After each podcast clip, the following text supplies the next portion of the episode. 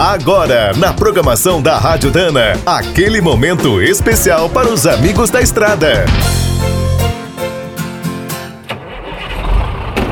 Está começando mais um minuto do caminhão. Fique por dentro das últimas notícias, histórias, dicas de manutenção e novas tecnologias. Apesar de o Brasil enfrentar uma longa crise econômica e todos os danos da pandemia, o transporte rodoviário de carga segue positivo.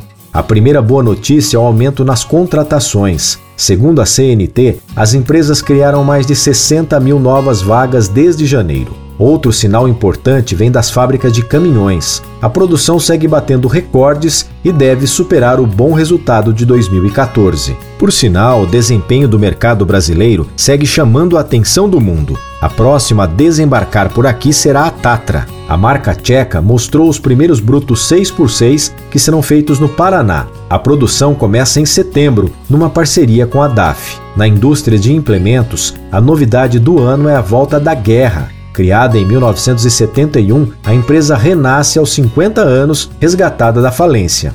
Quem assumiu as operações é o grupo dono da Rodoforte. A produção será retomada na antiga sede na cidade gaúcha de Caxias do Sul. Também fizeram mudanças na legislação de trânsito. Os caminhoneiros poderão ter 40 pontos na CNH, que terá uma validade de até 10 anos. Outra antiga reivindicação, a cobrança dos pedágios por quilômetro rodado, virou lei, mas ainda levará um tempo para sair do papel. Quer saber mais sobre o mundo dos pesados? Visite minutodocaminhão.com.br. Aqui todo dia tem novidade para você.